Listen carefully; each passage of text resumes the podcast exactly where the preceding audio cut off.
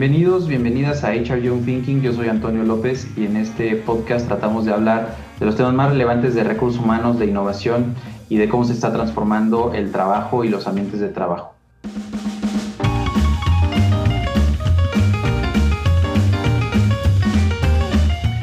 Eh, déjame decirte algo, si utilizas gas natural en tu casa, es muy probable que nuestra invitada del día de hoy sea la responsable de abastecer el gas natural que utiliza la empresa que lo distribuye hasta tu casa.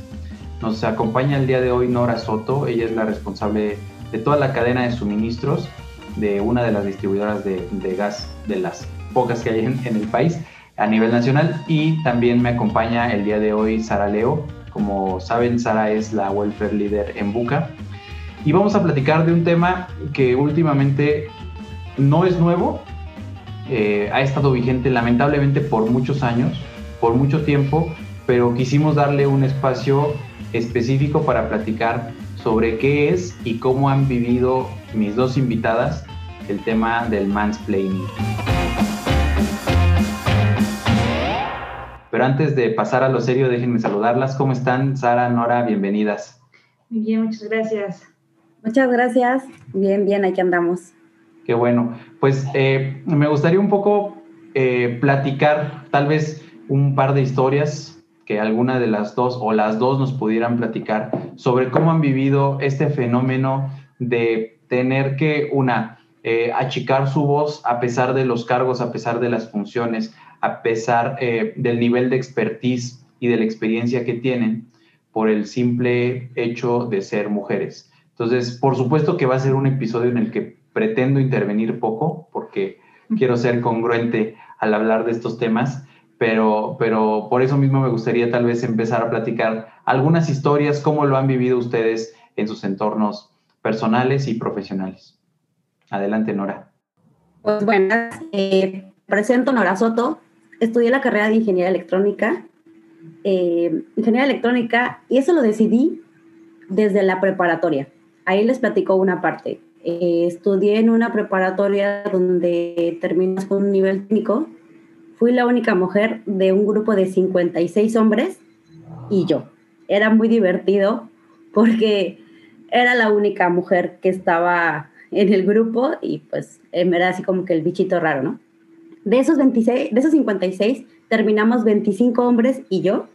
La verdad es que fue una experiencia bastante agradable sí con sus complicaciones, como bien dices, este tema de mansplain, porque no es, no es algo fácil para la gente el, el, que esté una mujer en roles donde normalmente se manejan hombres. ¿Costó trabajo? Sí. Eh, sencillo, no fue.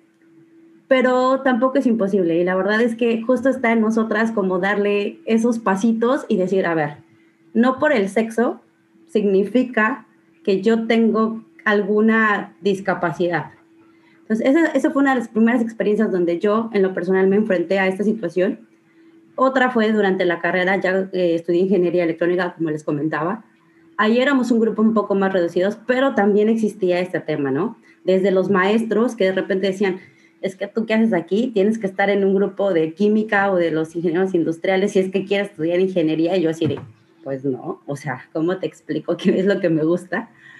Y bueno, al final, muchos de esa gente se dio cuenta de que las mujeres vamos avanzando y está muy padre irnos empujando. Eh, ahí en ese caso para la ingeniería éramos 15, 14 hombres y yo, terminamos 10 y yo. Me gusta contar ese de y yo, porque sí fue raro, eran más de tres generaciones donde no se habían visto mujeres, entonces justo está padre como, ah, tú eres la niña que estudia con mucho, sí, soy yo, entonces es divertido. Y bueno, ya en el ámbito profesional, todos los días te enfrentas a que, eh, a pesar de la carrera que estudié, es, un, es un mercado de muchos hombres, donde les cuesta trabajo como ver a una mujer haciendo las cosas que ellos hacen y decir, bueno, no te pido ayuda, voy avanzando y que aparte les contestes. O sea, que esa es otra, otra cosa donde dices, no me quedo callada y, lo que sé por mi experiencia es lo que te estoy contando. Entonces, es una de las cosas que, que me han pasado en el sector donde estoy actualmente, que es el sector de energía. Es un sector reducido realmente no es un sector donde mucha gente esté involucrada. Eh, tenemos un chiste como los que estamos en el sector, porque vamos diciendo que somos los mismos, pero vamos cambiando de, de camiseta, entonces vamos pasando. Y luego, bueno, pues al ser mujeres vamos también dándonos a notar cada vez un poco más en este sector. Eh, actualmente, como, como bien lo comentó Toño, tengo esa responsabilidad de la compra de gas a nivel nacional. La verdad es que es un gran reto. A mí me gusta mucho todo este tema de la cadena de suministro. A mí me apasiona el gas natural. No sé por qué, pero me apasiona no desde... No, no, no, no por andar incendiando, exacto, sino como para todo esto que tenga que ver, meterme a los fierros y todas estas cosas y la parte técnica. Me gusta mucho, lo disfruto, pero tiene esa peculiaridad de que a pesar de que no somos mucha gente, que somos muy pocos los que estamos en el sector y mujeres menos. Somos muy pocas mujeres que estamos en esta parte, que estamos levantando la voz y que nos toca enfrentarnos a, este tema de a veces lo que ella quiso decir o lo que e, ella pretende decir, y no porque sea algo que lo tengan de forma mala onda las personas, sino es porque es algo cultural, es algo que realmente no lo hacen con una intención de ir mostrando eh, explicaciones, sino su misma cultura que tiene muchos años es lo que está llevando a que de repente no lo tomen tan bien o no lo dejen expresar tan bien a uno esas cosas. Y bueno, eh, hay, hay de todo en esta parte, ¿no? O sea, hay gente que, que cuando tú le dices, oye, pero ¿por qué estás explicando algo que yo soy la experta? Y hay gente que lo toma molesto, hay gente que lo toma, ah, no, pues sí, realmente, pues sí, la que sabe eres tú, ¿por qué me tengo que meter en tu chamba? Hay de todo, o sea, van avanzando, pero bueno, es parte de las cosas que uno se va enfrentando, aparte de los niveles este, estructurales, te enfrentas a esta parte que las mujeres tenemos que ir sumando. pero además, eh, la verdad es que estás en una posición, como bien dices, en donde eh, se, muestra mucho tu expertise. Jerárquicamente, pues ya es una posición que tal vez estadísticamente no sea muy fácil que, una mujer pueda llegar. Y, me llama mucho la atención a lo que dices. Bueno, es que no lo dicen como de manera intencional o por, por molestar, pero, pero yo creo que no está bien. O sea, de todos modos hay que hacerlo explícito, hay que evidenciarlo. Y, pues no, o sea, no, no está padre, ¿no? pero no quiero yo explicar nada, entonces tú Sara, que... No quiero explicar lo que ella dice. ok, bueno, pues igual, o sea, yo creo que dentro de esas historias, o sea, a veces ni siquiera necesitas llegar como a, niveles altos para tener como, como estos, eh, ni siquiera sé si se puede nombrar como micromachismos, ¿no? Eh, al igual que, que Nora, pues en, o sea, antes de ser psicóloga, eh, igual, estudié ingeniería, yo no, yo no fui, la verdad, tan valiente, yo no terminé. Eh, estuve cuatro años y medio en ingeniería en computación en la UNAM. Em, desde el primer día, si mi primer día de clases fue tú, salte, o sea, de un grupo de 70 personas y fue así, pero ¿por qué? Es que tú le quitaste el lugar a un hombre, tú no deberías de estar aquí, vete a lavar los platos a tu casa. Y ese fue así, la bienvenida a la grandiosa facultad, ¿no? Entonces, y además toparte justo, pues que nadie dijo nada, ¿no? O sea, no hubo ni una pizca de indignación, nada. Más bien escuchar esas risitas así como de jiji, sí, ¿no? Sí, es cierto, que se vaya a lavar los trastes a su casa, ¿no?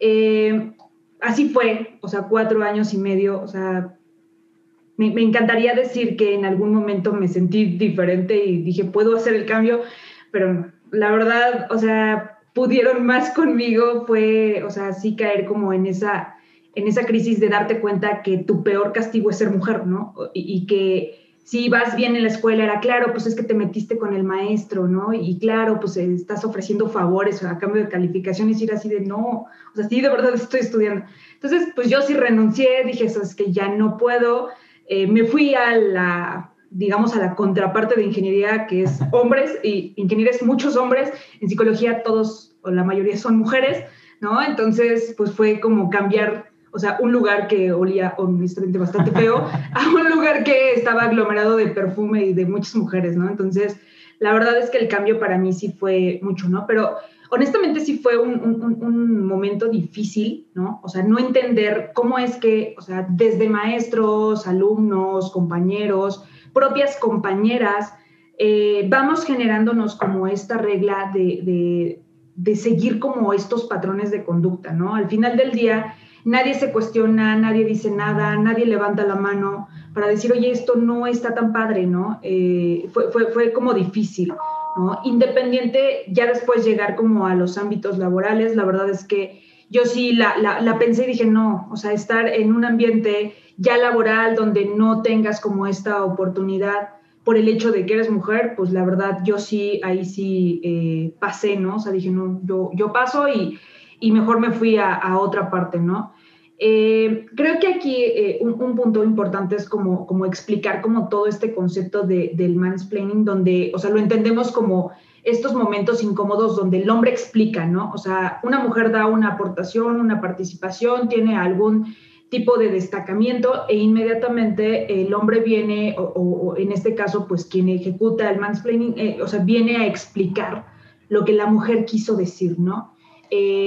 Mucho invalidando, mucho quitando el crédito, mucho, eh, pues sí, como, como una medida así de, pues sí, como de cierto demérito a lo que, a, lo que las mujeres podemos como aportar en su momento, ¿no? Entonces, eh, creo que en, los ambientes laborales, ¿no? O sea, a, Nora en este caso, pues le, le, toca la parte más complicada porque, pues ahí sí es convivencia completa con ingenieros, pero la verdad es que lo puedes ver en cualquier tipo de organización, ¿no? Eh, o sea, hay hasta áreas como específicas donde se espera ver más mujeres, ¿no? O sea, eh, el área de recursos humanos es más de mujeres, o sea, la verdad hay más diversidad en, este, en, esta, en esta parte, ¿no? Y, eso entre comillas, porque ya en niveles más altos empieza a ser cada vez más difícil visualizar como a, mujeres en, jerarquías mucho más altas pero vaya, o sea, la verdad es que en todas las empresas, hasta en las, eh, eh, las mejores empresas, ¿no?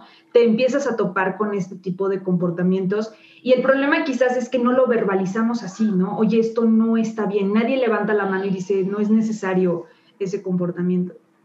Oigan, eh, está muy interesante y de lo que comentas me, me, surge la pregunta de, en las historias que nos acaban de platicar, el comentario es, en la actualidad, digamos, en los últimos dos, tres, cinco años en nuestra sociedad, se ha empezado a platicar mucho más abiertamente de estos temas, eh, a ponerlos sobre la mesa y a decir, bueno, pues no, no solo no está padre, sino no está bien, demeritas el trabajo de las personas, eh, sus aportaciones, su experiencia, su conocimiento. Pero ustedes pues ya llegaron hasta el punto en donde están el día de hoy. Y yo sí veo por ejemplo, en, chicos, chicas que conozco que están en la universidad o simplemente que ves en redes sociales, que, vaya, ya, ya no se dejan, ¿no? Y, te pone a pensar si esto es algo nuevo, si es lo que, digamos, las generaciones X dicen que es como la, generación de cristal, que de todos son muy vulnerables y todo, o si realmente, pues si es una conquista, pues de, ir poniendo estos temas sobre la mesa.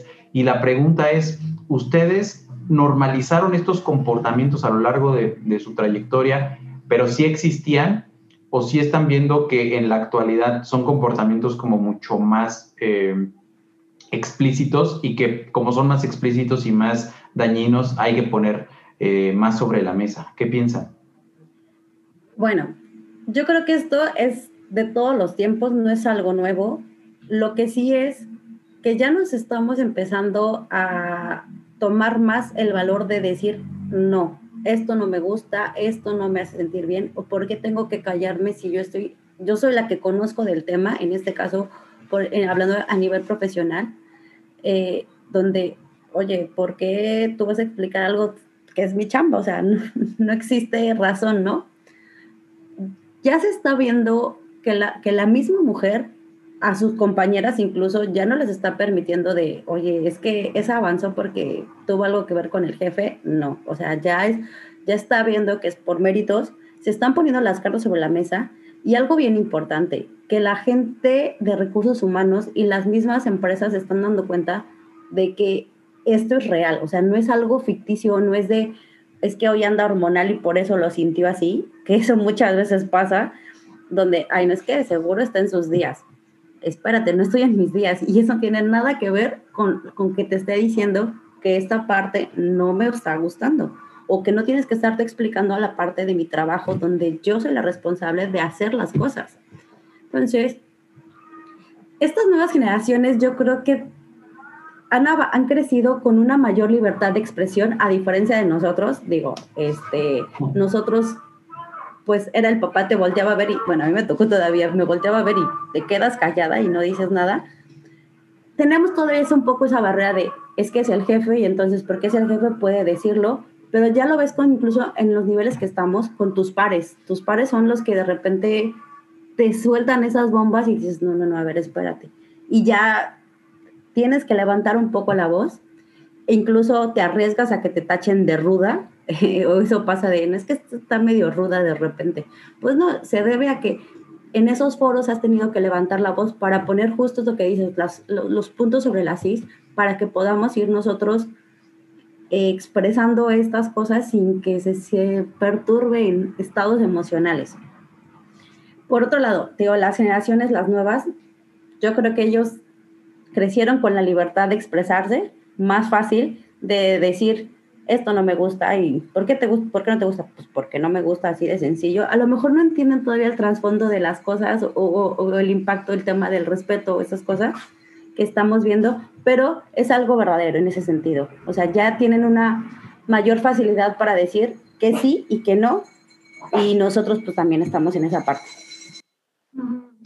Yo creo que, bueno, yo en mi caso particular, yo creo que yo sí, o sea, empecé a normalizar, o sea, en, en un inicio, ¿no? Recibes como, como este maltrato al final del día por el hecho de ser mujer. Y, como ves que nadie hace nada y empieza a volverse como el pan de cada día, pues, pues sí, la verdad caes en esa normalización.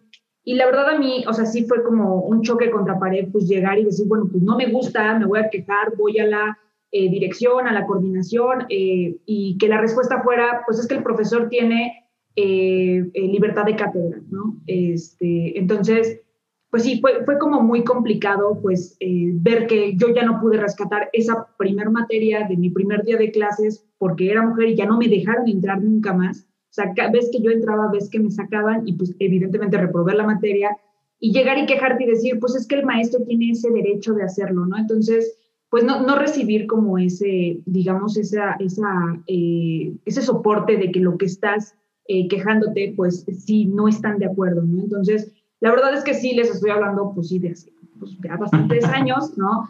Yo creo que un punto, o sea, que también actualmente está siendo como un buen motor, eh, a veces bien eh, intencionado y a veces sí quizás juega como con, partes sensibles o con puntos ciegos, es esta parte como de, poder tener la capacidad de grabar y de exhibir el comportamiento, ¿no? O sea, eh, si yo en algún momento hubiera sentido ese respaldo, ¿no? O sea, de, compañeras, de compañeros, así de sí, vamos y, juntamos firmas y, y, hacemos que lo... Pues, híjole, o sea, con eso tú levantas la voz y, y quemas ciudades, ¿no?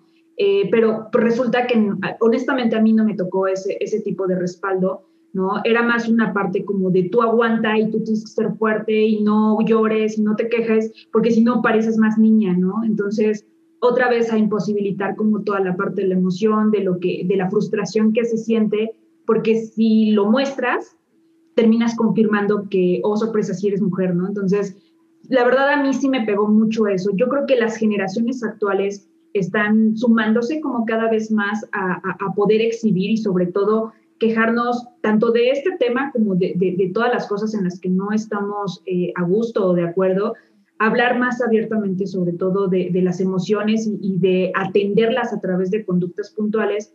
Pero sí, definitivamente yo creo que sí hay una gran diferencia eh, entre pues, hace unos 10 años al día de hoy, ¿no? Sí, yo, yo, creo que afortunadamente sí, desafortunadamente yo creo que todavía eh, es muy largo el camino y todavía hay como muchas resistencias, sobre todo de quienes, pues digamos, dictan la estrategia y dictan las políticas en las organizaciones en general, pues porque si están ahí normalmente, sobre todo en empresas grandes y todo, es porque han crecido normalizando esta situación y han crecido cobijados incluso al amparo pues de este tipo de comportamientos y me gustaría preguntarles también ¿qué, cuál, cuál creen que sea el rol cada una, cuál creen que sea el rol de las organizaciones en resolver estos problemas. Eh, Nora, si, si, si tú le pudieras decir a tu próximo empleador, eh, oye, yo me voy a ir a trabajar contigo y uno de los elementos que quiero para considerar tu oferta debe ser esta serie de acciones, esta serie de cultura, de comportamientos, de rituales, que por lo menos no, no solo que no promuevan, sino que también resuelvan eh, de alguna forma el tema del machismo, de los micromachismos y, bueno, en específico del mansplaining. Pues mira, Ojo, realmente sí. En, recursos humanos si quieran llevarse una crack del gas natural. Gracias. Pues mira, la verdad es que yo creo que sí está, tiene que ser uno de los requisitos que tenemos que poner las mujeres para, para estas cosas, sobre todo cuando vas a puestos directivos donde no es tan común que las mujeres estemos presentes. Yo veo empresas donde en su plantilla sí tienen mujeres o marcan sus estadísticas, no sé, 35% de mujeres en la plantilla. Pues sí, pero en puestos clave donde tienes que tomar decisiones, tienen dos. Entonces dices, pues, pues, ¿qué está pasando? No es así como tan equitativo. Yo la verdad es que sí, sí les pediría, oye, al menos un programa donde impulses la igualdad, impulses el respeto a los profesionales que somos como tal, como una empresa, y no importando el género, donde sí impulses el programa donde, oye, este señor está diciendo, voy a decir una palabra, eh, oye, a ver, mamacita, es que estas cosas no tienen que ser así, porque de repente en las juntas salen, a ver, mamacita, pero obviamente hay connotaciones donde sabes que esa persona lo utiliza como un, también de sale, hoy papacito, a ver, las cosas no son así, bueno, esa persona no es tan, tan en, el punto como de, explicar, pero sí, hay, sí, sí existe esa risita y eso de, a ver, hay un foro donde puedes expresarte sin problema, sí, sí lo pediría, porque no es sencillo eh, hablar de estos temas. A veces sientes que estás como solo y que solamente tus ideas locas así en la cabeza son las que están sucediendo. Cuando empiezas a hablar con compañeras que están en esa posición o una arriba, dices, oh, pues de entrada no tenemos, no es una práctica común que exista un foro o un, un comité, por así decirlo, donde tú puedas ir y decir, está pasando esto, o sea, tal persona está ejerciendo esto, que es un tipo de violencia hacia la mujer. Entonces, sí es uno de los requisitos que, yo creo que tenemos que obligar o solicitar, por así decirlo, oye, ¿qué tanta, ¿qué tanta fuerza va a tener mi voz para esto de entrada? Dime si voy a poder hacer, expresar, comentar y que, se mete, y que sea tomada en cuenta mi opinión, no lo que ella quiso decir explicada por ti o por mi superior sino lo que ella está diciendo. Sí es una de las cosas que tenemos que pedirlo. Recursos humanos, pónganse buzos porque estos comités, la verdad es que son necesarios. Cada vez estamos buscando más y es más fácil que ya exista un, un grupo donde puedas tener esa, esa expresión a que por otro lado lo, lo estés gestionando y digas, bueno, se entienda como otra situación. Entonces, sí, es algo que que tienes que buscar ya para tu salud mental, porque es muy desgastante.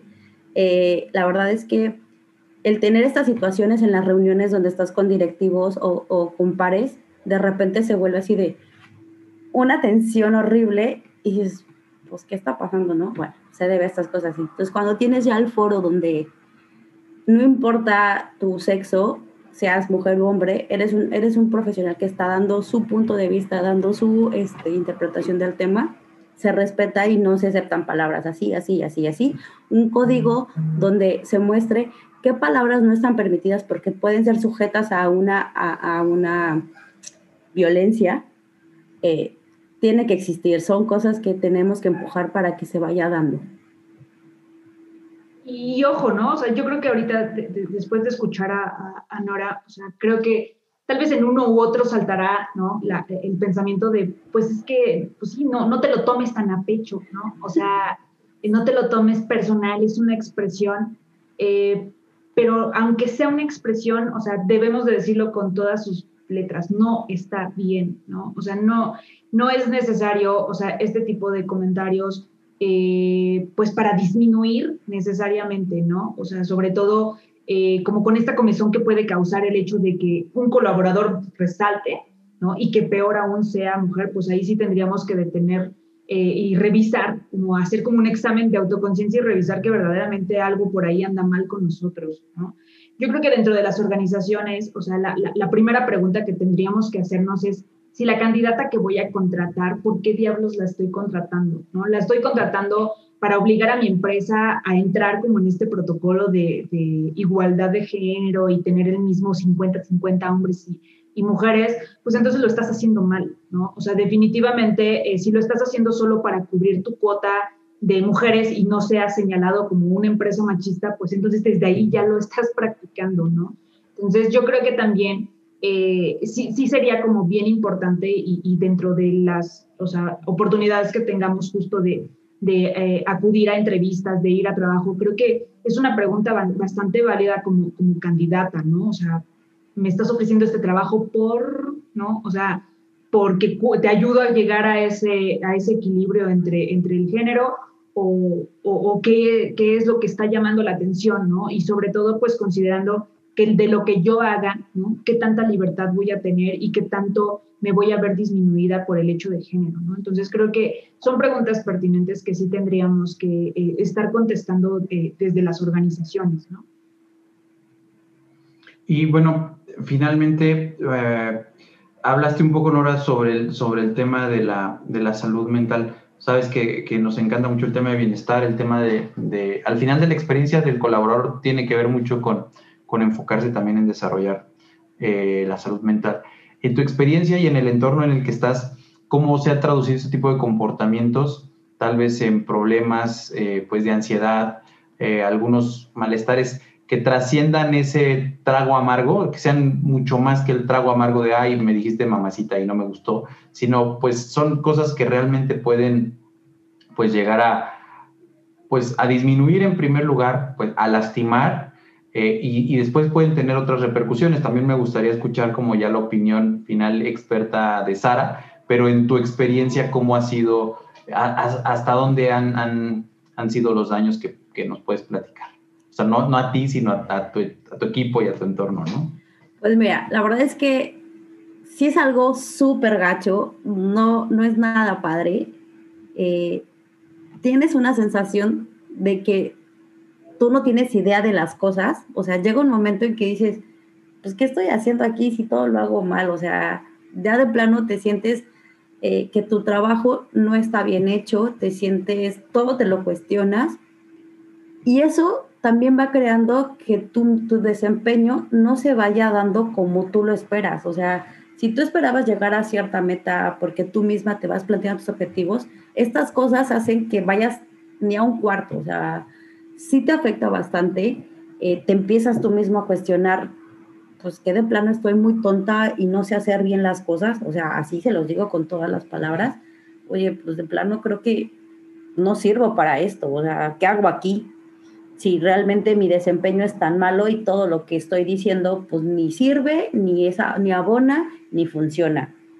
Además de, de esa parte en el ámbito profesional, en la parte personal, te va sumando a la vida personal de que tus cosas no están funcionando. Ya no te sientes tan, tan valorada en la opinión con tu pareja o con tu familia para las cosas. Eh, te sientes relegada, cansada, obviamente. Eh, se traduce en un tema de ansiedad que muchas veces no entendemos, que lo podemos reflejar con una pequeña tosecita, con un dolor de cabeza, eh, voy a exponerme, pero a mí me sale unos granitos en los dedos cuando empiezo con tema de ansiedad. Entonces, de repente, oye, pero pues es que si no estoy nerviosa por algo, no, es que es eso, o sea, ya cuando empiezas tú misma a analizarte qué estaba pasando, por qué te sientes mal en la parte de trabajo, en la que platicas con tu pareja, dices, ah, bueno, es que es por esto, ¿no? Los granitos que tengo. Digo, las personas se nos refleja la ansiedad de diferentes formas, a veces no lo sabemos tan fácil, eh, o dolores de cabeza tan intensos que, que, dices, bueno, es que el día se me está pasando y con este dolor de cabeza no, terminas de entender. Y eso también hace que tu desempeño en la parte profesional vaya disminuyendo, porque no estás al 100, porque no estás con, lo, con la cabeza donde tienes que estar, sino que estás enfocado en, en, es que tengo que decir las palabras correctas, es que tengo que hablarle con el tono adecuado, es que si digo A en lugar de E, pues ya, se entendió mal. Entonces, ah, son muchas cuestiones que tu misma cabeza sí te va este, presentando. Eh, es una parte fea, es una parte gacha, es una parte que uno dice, no se lo deseo a nadie, pero es bueno estos ejercicios porque te das, tú misma tienes que darte cuenta y ahí es donde ya puedes empezar a atacar justo lo que decía Sara. Oye, pues yo ya levanté la voz con el área que toca. Me vas a dar el soporte para esto y justo para que mi desempeño no vea afectado en tu empresa. Te lo estoy diciendo de esta forma. Si no encuentras el foro, bueno, pues muchas veces lo que toca hacer es ir buscando otras puertitas y decir, bueno, con permiso, así la cosa no va conmigo en, esa, en ese sentido. Y, y una cosa también que a mí en lo particular me funcionó es, di las cosas como las piensas a quien sea. No importa si es el director, el CEO o quien sea, o recursos humanos, si algo no te está pareciendo, exprésalo. Obviamente, no vas a permitir cosas, digo, y les soy sincera, en mis niveles no me toca tanto tema de acoso y esas cosas, sino es más tema profesional de las opiniones, ¿no? En cuanto a los temas. Y, y sí es bien importante que tú tengas claro es, ¿es porque es mi jefe o es porque tiene esta idea? ¿O es porque es mi compañero o es porque soy mujer, no, no, no, me escucha, ¿no? Entonces, cuando tú empiezas a identificar eso, cuesta mucho trabajo identificarlo de entrada, de reconocerlo que no fue nada sencillo, pero puedes empezar a poner las cosas sobre la CID y tocar las puertas adecuadas. Eso es bien importante. Para ti mismo, que puedas expresar con la claridad, con todas sus letras y con todo lo que tiene que ver este, este eh, todo este tema cultural, social, yo lo llamo, porque al final no es un tema de eh, ellos quieren mm, dictar el machismo, ya lo traen, o sea, ya lo traen incluso por misma enseñanza de su casa y no muchas veces por porque ellos quieran y les cuesta trabajo, pero creo que al ser directa, al expresarlo las cosas como son, sin necesidad de levantar la voz eh, con un grito desesperado de golpes, bueno, de golpes de agitar me refiero, eh, puedes tú identificar y eso mismo te va sacando, sacando, liberando y vas entendiendo cuándo sí, cuándo no y te ayuda a relajarte y que esta ansiedad que de repente los granitos que nos salen vayan, vayan calmando. Y es que está cañón porque eh, no, no, no, este, mucha gente no, no puede llegar a dimensionar que no solo se trata de, de disminuir en su capacidad profesional una persona, sino de generarle pues otro tipo de, de secuelas, de padecimientos, ¿no? Se pueden somatizar. Y ahí me gustaría también escuchar la opinión de Sara de cómo todo esto impacta fuertemente pues en algo muy poderoso que es la mente, ¿no? Y el pensamiento. Sí, yo creo que, o sea, justo como, como lo mencionas, eh, no, quien lo hace, ¿no? O sea, tal vez lo hacemos desde el acto automático de no reflexionar cuál es el impacto que va a tener lo que yo estoy haciendo en la otra persona. Pero lo que sí les puedo garantizar es que hacer esto de manera sostenida, estar repitiendo las, o sea, reconstruyendo el diálogo que alguien trató de transmitir, diciendo cosas como, no, mamacita, eso no se hace así, así no lo hacíamos en mis años, eh, o, empezar como a sacar como estas cartas de experiencia, eh, justo eh, y marcándolas como en, en, el discurso que nosotros vamos diseñando como expertos en este caso, sí se va robando pedacitos de autoconcepto. ¿Vale? Justo como, como Nora lo, lo, comparte y creo que es, o sea, es, bien valioso que lo hayas dicho así, eh, Nora, la verdad es que sí te hace dudar, sí te hace de repente tambalearte y decir, ching, pues tal vez sí soy yo, ¿no? O sea, si yo veo una mesa repleta de personas, porque tal vez yo no estoy viéndolos como diferentes entre hombres y mujeres, yo veo una mesa repleta de personas y esta persona tuvo esta acción conmigo y nadie dijo nada, entonces tal vez sí, la del problema soy yo. tal vez de verdad no tengo esa capacidad de transmitir información, empezamos a dudar de los discursos, de las ideas, de, los conocimientos que nosotros poseemos, justamente porque eh, nadie dijo nada, ¿no? O sea, nadie termina diciendo, oye, pero es lo que ella dijo. ¿No? Oye, este, es que no es necesario otra vez que lo expliques, ya lo explicó fulanita, ya lo explicó Nora, ya lo explicó Sara, ya, o sea, no necesitamos como esa explicación. Entonces, creo que, o sea, entendiendo como esta parte de ansiedad que, nosotros vamos construyendo y hemos, mucha investigación eh, empieza a visualizar que gran parte de la ansiedad se presenta por los contenidos de pensamiento que nosotros vamos generando.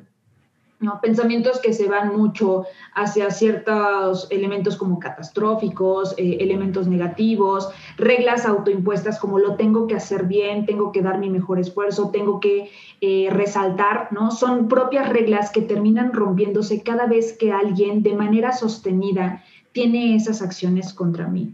Entonces, sí, la verdad es que sí puede llegar a generar padecimientos mucho más importantes, o sea, caer sobre todo, no solo en un tema como de burnout, como de ya sentirme completamente agotado del trabajo, sino caer en verdaderos trastornos de ansiedad eh, y, de depresión, de nosotros, eh, eh, pues sí, como, como romper ese propio autoconcepto, ¿no? El punto como peligroso es que nosotros empezamos a creernos esa realidad planteada por la perspectiva de alguien más. Entonces, yo creo que sí sería importante que nosotros trabajemos desde la parte puntual sobre la conciencia y el impacto que va a tener cada una de las acciones que yo voy a emitir hacia afuera. ¿vale? Eh, toda, la, toda la conducta tiene un efecto directo en la realidad pero a veces estamos tan ensimismados que ni siquiera nos detenemos y terminamos por ahí justificándolo, ¿no? Así de, ay, pero pues yo no lo quise decir para lastimarlo, no, pero te estoy diciendo que lastima, pero te estoy diciendo que eh, me pega en mi propio autoconcepto, que me pega en mi autoestima, en mi seguridad. Y si te lo estoy diciendo, no me quieras explicar que no debería de, eh, de, dolerme, ¿no? O sea, me duele y te lo estoy diciendo así a todas las mujeres, es más, a ti mismo, te va a doler que alguien te diga, oye, es que está, no, pues es que, o sea, tus mismas palabras repetidas por alguien más y inmediatamente tendrás esta sensación de, esta persona me quiere poner el pie. Y si no lo tienes, entonces habrá que, trabajar ahí con la conexión con las emociones. Pero lo que sí creo es que, o sea, si nosotros no empezamos a, a cuestionarnos justo lo que vamos a hacer y lo que va a generar hacia afuera, es bien seguro que nosotros sigamos con esta práctica automática sin reparar en el daño que podemos generar hacia afuera. Wow, padrísimo, la verdad yo creo que es una charla muy interesante, es un tema que da para muchísimo más. Lamentablemente el tiempo pues se está terminando y no quisiera despedirnos sin que desde su perspectiva, ¿cuál es el mejor consejo que le podrían dar a las personas para evitar este tipo de conductas y particularmente a las mujeres para no permitir este tipo de conductas. ¿Qué hacer cuando se presenta una situación así? Pues particularmente en el trabajo, que es pues el ámbito en el que nosotros estamos. Pues algo que a mí me funcionó mucho fue justo esta parte que decía Sara, reconstruir la frase y decir conmigo, a mí qué, me, qué palabra es la que me está afectando. Ahí es importante también darnos cuenta que no a todas las personas nos afectan las mismas palabras. También tiene, bueno, mucho que ver el tema del contexto y esas cosas. Pero sí hay ciertas palabras que a cada uno nos causan una emoción donde no nos parece y es un signo de violencia. Sí es un ejercicio que tenemos que hacer todas las personas, en especial las mujeres, cuando algo no nos está pareciendo y encontrar el momento para decirlo. No es, ah, bueno, tres días después y lo, lo dices, no, o sea, también seamos conscientes que tiene que ser lo más inmediato posible. Y aparte de, ponerte a analizar la palabra, encontrar qué es lo que te está afectando a ti, expresarlo. Pero expresarlo de la forma más tranquila, sin tampoco levantar, oye, esto a mí no me gusta, no me parece porque yo lo estoy sintiendo como un ataque, yo lo estoy sintiendo como una agresión hacia mi persona y decirlo con esas, con esas palabras, es una agresión. No es que yo no te quise agredir, no, o sea, a ver, si yo lo estoy sintiendo es porque así lo estoy tomando yo.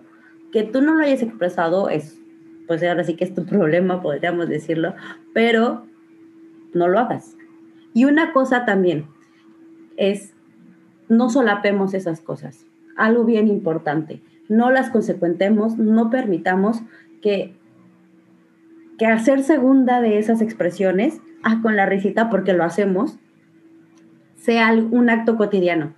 A ver, eso no está bien y no tenemos por qué reírnos de que alguien se exprese así de alguna compañera, de algún compañero. No tenemos que hacerlo. Y bueno, esa es una de las cosas que yo sí aconsejo y recomiendo. Es, no solapes y ponte a analizar esas cosas hacia tu persona. ¿Qué efecto están causando? ¿Realmente una molestia o simplemente la palabra no te gustó o si te está haciendo ya algo que te está afectando en tu desempeño, pues en este caso laboral, que obviamente va haciendo que, tengas una menor, una menor este, claridad, ¿no? Sí, yo creo que sí, esa parte de, traducirnos, o sea, de, aprender, ¿no? Y generar la habilidad de traducirnos implica poder hablarlo desde la emoción que genera, ¿no? O sea, tener esta libertad de poder decir esto no me gusta, esto me está causando sufrimiento, por favor no lo hagas, ¿no? Sí, honestamente, después, yo, yo siempre a los pacientes les digo que esta técnica se llama disco rayado, ¿no? O sea, tú dices la misma frase sin moverle nada, O sea, quiero compartirte que esto que haces en las juntas me causa mucho sufrimiento, no lo hagas, ¿no? Ay, qué payasa, qué sensible, qué payaso, que eh, lo que quieras, ok, sí, solo quiero compartirte que esto me causa mucho sufrimiento. Muchos pacientes me dicen, es que suena bien exagerado que diga sufrimiento. Pues es que eso es lo que genera, eso es el malestar, es sufrimiento. En mayor o menor medida, pero eso está causándote. Entonces, tenemos que aprender a dar las palabras en ese contexto adecuado, ¿no? Y las palabras, o sea, no, no, no desvirtuar el lenguaje, ¿vale? Entonces, si después de la tercera ocasión que tú se lo dices, o sea, así como disco rayado, quiero compartirte que esto que sucede en las juntas, que termines o sea, como haciéndome menos en las juntas, me hace sentir muy mal o me genera sufrimiento. Si después de la tercera, cuarta, quinta vez de plano no lo cambia, entonces ahí podemos cambiar un poco el discurso y poder levantar la voz y decir, me da la impresión de que yo ya te había dicho que esto me causa sufrimiento, que lo sigues haciendo, entonces empiezo y puedo empezar a suponer que lo estás haciendo de manera intencionada.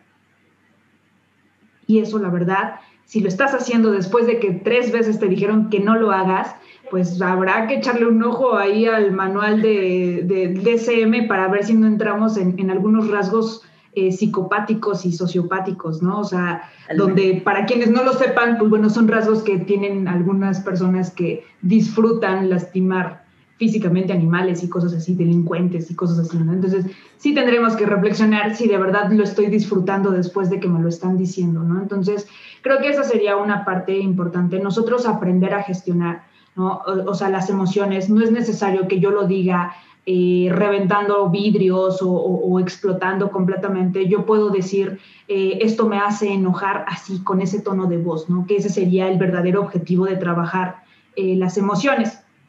Y por otro lado, sí también coincido en que si en algún momento, ¿no? O sea, tú no te detienes a reflexionar, o sea, tú, hombre, no te detienes a reflexionar lo que estás generando y ya que estás escuchando esta conversación, o sea, de verdad por ahí te entra esta cosquilla, ¿no? O sea, de yo lo hago, ¿no? O sea, pregúntalo, hacia afuera, ¿no? Pregúntale a tu pareja, pregúntale a tus hijas, pregúntale a tus compañeras de trabajo si en algún momento tú estás teniendo estas conductas que les recuerdan pues que eres hombre y que las estás viendo hacia abajo y entonces habrá que tener mucho cuidado, ¿no?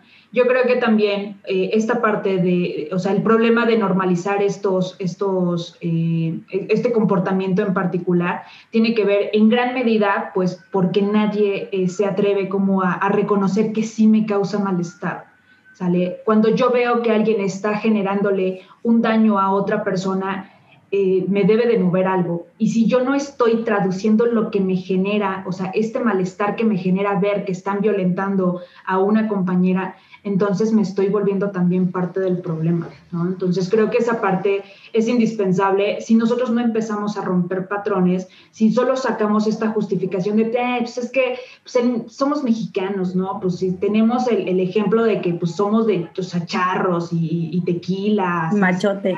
machos, ¿no? O sea, pues así hemos crecido y seguimos como eso, ¿no? Y sé que en otros países hay un montón de otros eh, estereotipos que terminan reforzando o justificando.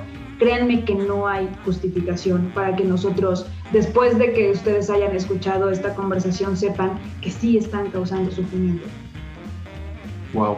Pues espero que muchas personas que, que le estén escuchando les sacuda la cabeza un poco, hagan que otras personas también sacudan un poco esa, esa mente y esa concepción.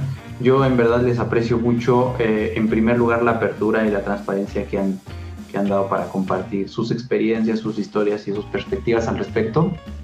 Y pues seguramente espero también que no sea la última vez que, que platiquemos de este y de otros temas que hay que seguir poniendo sobre la mesa. Muchísimas gracias y espero que nos veamos pronto. Un saludo, cuídense mucho, abrazos. Igualmente, a mí solo me gustaría como agregar un último punto, invitar a las empresas que integren a sus equipos de trabajo con estos temas, ¿no? que, que den la oportunidad a los equipos de trabajo hablar en el cómo nos sentimos con temas tan delicados y empezar a accionar conductas puntuales para que los equipos de verdad estén alineados hacia eh, los empleados, no hacia la empresa. Totalmente de acuerdo. Muchas gracias. Eh, yo soy Antonio López. La música que escuchan es de los High Daddies y el podcast lo produce Alejandro López. Nos vemos la próxima semana. Bye. Bye. Saludos. Bye.